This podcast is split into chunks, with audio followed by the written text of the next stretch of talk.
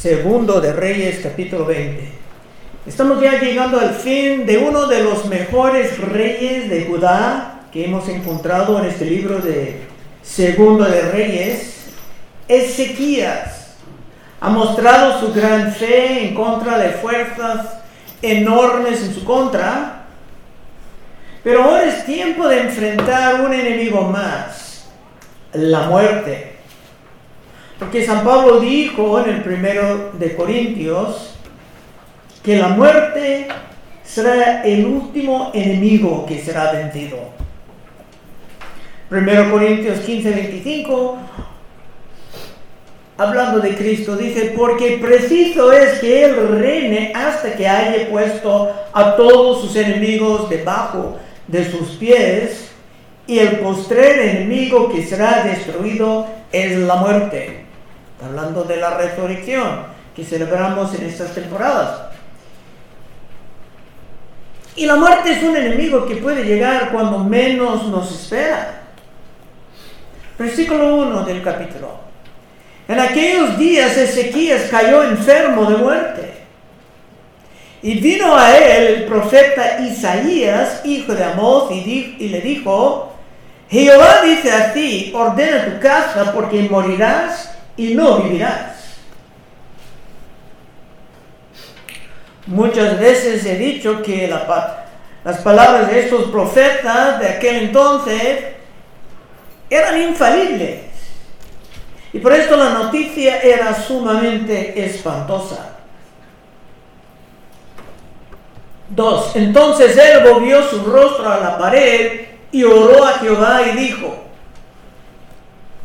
otra evidencia de la majestad de ese rey es que cuando tenía que enfrentar otra gran crisis, se llevaba el asunto inmediatamente a Dios. No se llamaba ni a médicos, ni a hechiceros, sino que si había solución, se iba a encontrarla primeramente en Dios. Dos. Entonces él volvió su rostro a la pared y oró a Jehová y dijo, te ruego Jehová, te ruego que hagas memoria de que he andado delante de ti en verdad y con íntegro corazón y que he hecho las cosas que te agradan y lloró Ezequías con gran lloro. No estaba diciendo que era perfecto, pero sí trataba de guardar los mandamientos. Y no había nada malo en esa manera de responder. Porque ese rey deseaba continuar la gran reforma que empezaba. Y ni hay indicación de que ha tenido un hijo para continuar la dinastía que iba a traer finalmente a Cristo Jesús, el rey perfecto de ese linaje. Y hasta Cristo Jesús oraba que Dios quitara la muerte horrible que estaba enfrentando, si era posible. Otro texto que estudiamos mucho en esta temporada, Mateo 26, 39. Yendo un poco adelante, se postró sobre su rostro orando diciendo, Cristo hablando, Padre mío, si es posible, pasa de mí esta copa. Pero no sea como yo quiero, sino como tú. Vino luego a sus discípulos y los halló durmiendo. Y dijo a Pedro, así que no habéis podido velar conmigo una hora velar y orar para que no entres en tentación. El espíritu de la verdad está dispuesto, pero la carne es débil. Otra vez fue y oró por segunda vez diciendo, Padre mío, si no puede pasar de mí esta copa sin que yo la beba, hágase tu voluntad. Así que no había nada pecaminosa en responder así a una crisis tan terrible. Dice en el libro de Hebreos, Hebreos 5, 7, y Cristo en los días de su carne, ofreciendo ruegos y súplicas con gran clamor y lágrimas, al que le podía librar de la muerte, fue oído. fue oído, pero no recibió precisamente el fin que pedía. Fue oído a causa de su temor reverente. Dice que Cristo mismo mezclaba sus oraciones con lágrimas. Y no tiene nada de malo, sino que es una evidencia de la sinceridad de la fe. Versículo 4. Y antes que Isaías saliese hasta la mitad del patio, vino la palabra de Jehová a Isaías diciendo, vuelva y di a Ezequías, príncipe de mi pueblo, así dice Jehová, el Dios de David, tu padre, yo he oído tu oración y he visto tus lágrimas, he aquí que yo te sano. Al tercer día subirás a la casa de Jehová y añadiré a tus días quince años y te libraré a ti y a esta ciudad de la mano del rey de Asiria. Y ampararé esta ciudad por amor a mí mismo y por amor a David mi siervo. Y detrás de todo esto podemos decir que era por amor a Cristo, el gran hijo de David, pero esa rápida respuesta puede causar confusión para algunos. Normalmente hemos notado que las palabras de los profetas de aquella época eran infalibles. Pero ahora dijeron que Isaías definitivamente iba a morir, pero ya no se va a morir sino que tiene más tiempo. ¿Y cómo podemos entender esto?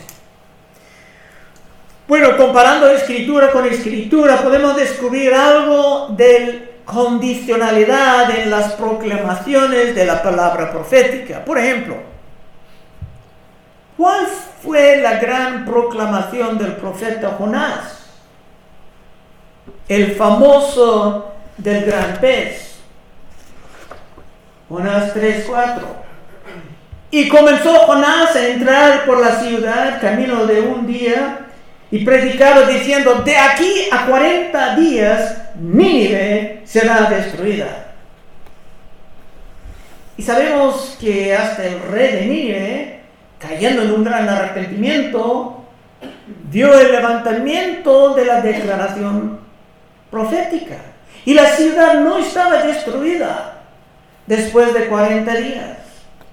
En fin, había una implicación de condicionalidad en la proclamación, en la proclamación profética. Y vimos algo semejante en el libro del primero de Samuel. Empezando el libro de Samuel, Elí, un sacerdote, tenía unos hijos malvados. Y dice en primero de Samuel 2.30, por tanto, Jehová el Dios de Israel dice, yo había dicho que tu casa y la casa de tu, padre andarían delante de mí perpetuamente. Tenía una promesa perpetua.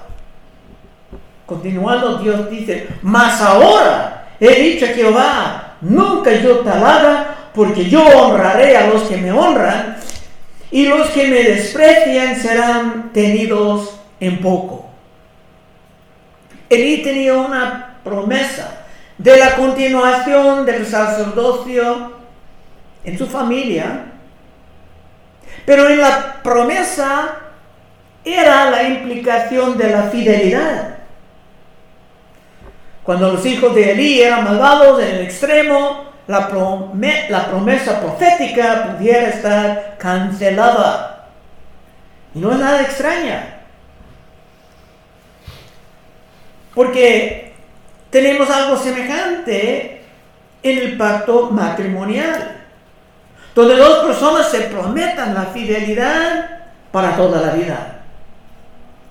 Pero si el hombre, por ejemplo, de repente, muestra que es infiel consistentemente, o si se convierte en un homosexual, activo o se visita prostitutas poniendo la familia en peligro, la mujer puede salir de sus votos sin pecar.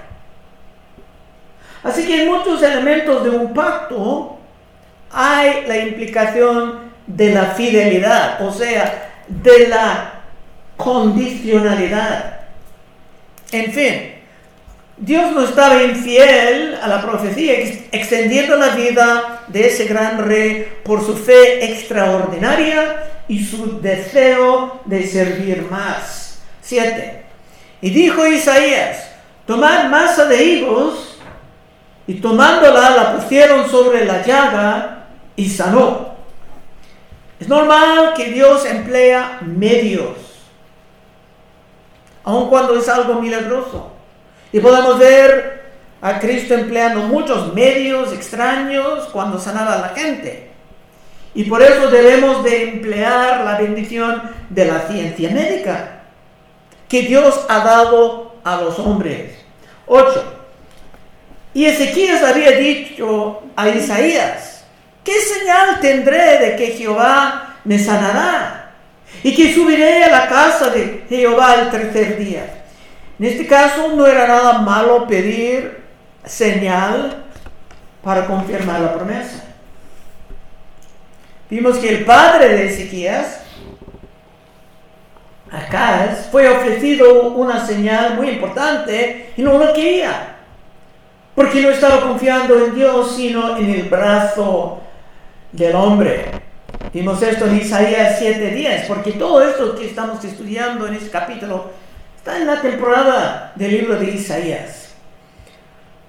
Habló también Jehová a eso es el padre de Ezequías, diciendo, pide para ti señal de Jehová tu Dios, demandándola ya sea de abajo en lo profundo o de arriba en el alto. Y respondió Acaz, no pediré y no tentaré a Jehová. Realmente no quería porque estaba confiando en poderes terrenales. Dijo entonces Isaías, oír ahora, casa de David, ¿os es poco el ser molestos a los hombres, sino que también lo seáis a mi Dios? Por tanto, el Señor mismo os dará señal, he aquí, que la Virgen concebirá y dará a luz un hijo, llamará su nombre Emmanuel. Otra vez tenemos referencias a Cristo Jesús en estas historias. El padre de Ezequías fue ofrecido señal, pero se provocaba a Dios rechazándola. Y ahora Ezequías estaba dispuesto a tomar la señal para fortalecer su fe. 9. Respondió Isaías, esta señal tendrás de Jehová, de que hará Jehová esto que ha dicho. Avanzará la sombra 10 grados o retrocederá 10 grados. Y Ezequiel respondió, fácil cosa es que la sombra declina 10 grados, pero no que la sombra vuelva atrás 10 grados. Hasta pudo escoger la manera en que Dios iba a manifestar la señal. Esto era algo sumamente enorme. Una señal en que Dios iba a tener el movimiento del mundo para confirmar su promesa.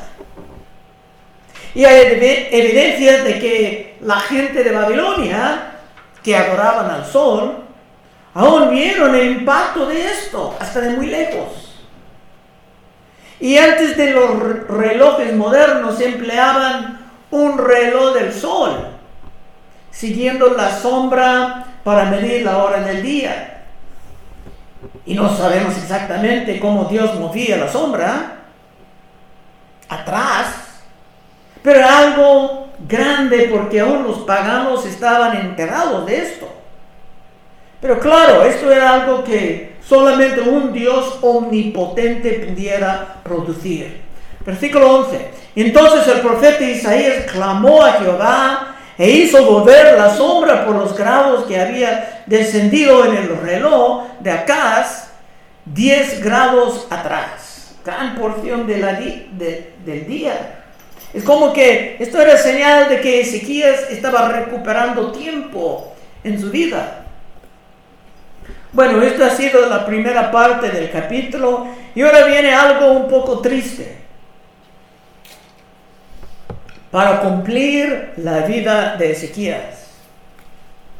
12. En aquel tiempo, Merodac Baladán, hijo de Baladán, rey de Babilonia, envió mensajeros con cartas y presentes a Ezequías, porque había oído que Ezequías había caído enfermo. Era normal extender estas cortesías a nivel nacional y era perfectamente bien para Ezequías recibir a estos representantes de Babilonia, pero algo trágico va a pasar. Es que Ezequías va a sentir exaltado por estar considerado digno de tanta atención por su enfermedad y muchos creen por la señal con el movimiento del sol. Es que muchos paganos adoraban al sol.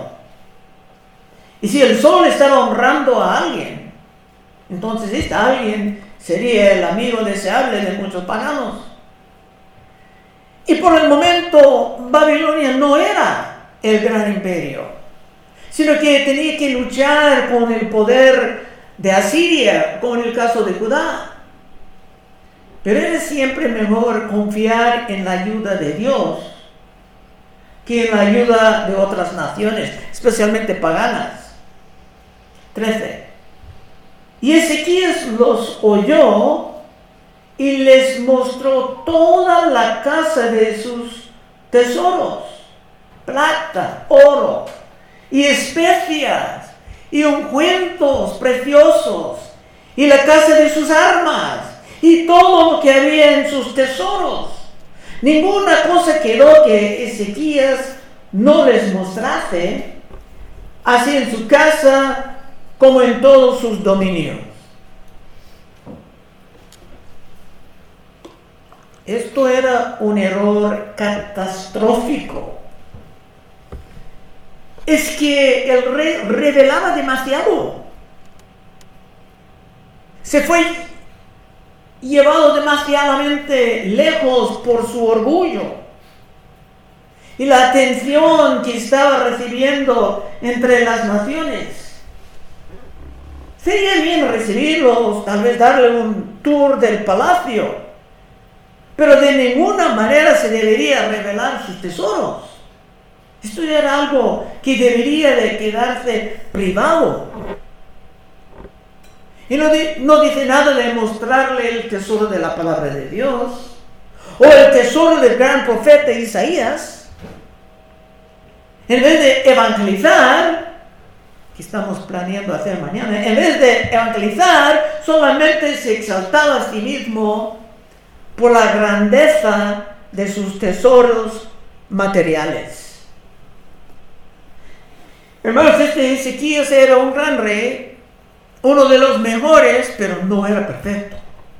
Solamente Cristo Jesús es el rey perfecto. Amén. 14.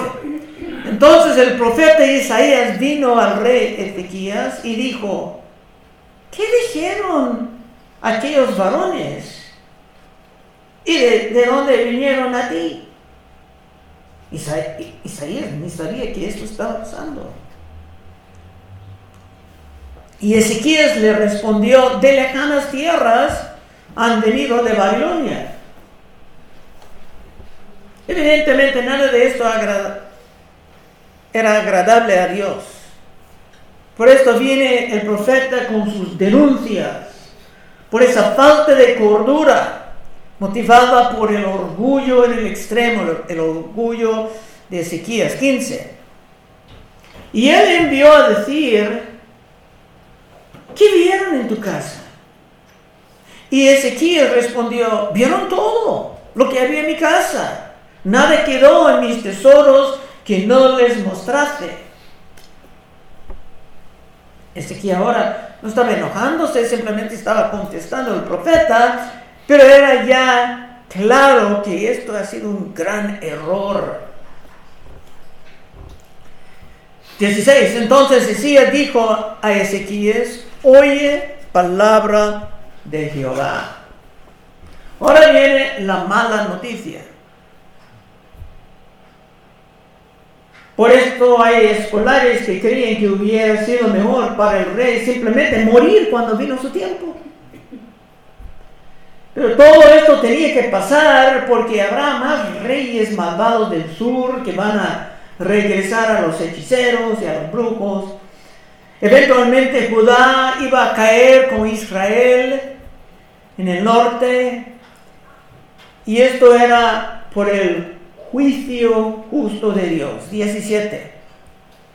El profeta Isaías está proclamando, he aquí vienen días en que todo lo que está en tu casa y todo lo que tus padres han atesorado hasta hoy será llevado a Babilonia, sin quedar nada, dijo Jehová.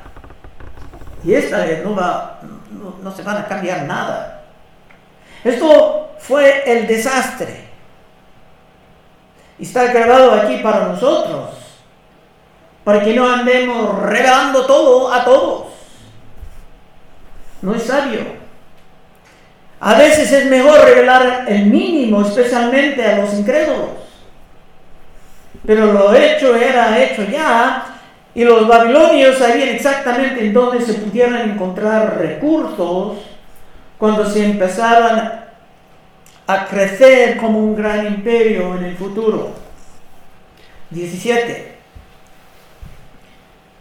Otra vez, he aquí vienen días en que todo lo que está en tu casa y todo lo que tus padres han atesorado hasta hoy será llevado a Babilonia, sin quedar nada, dijo Jehová, y de tus hijos que saldrán de ti, que habrás engendrado, tomarán y serán eunucos en el palacio del rey de Babilonia.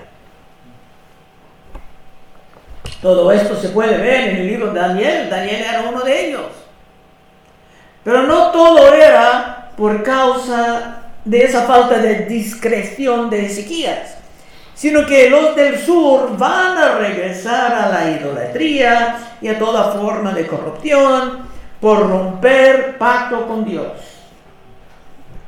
Y esto fue prometido hasta en los tiempos de Moisés. En el tiempo de Moisés fue revelado que todo esto iba a pasar.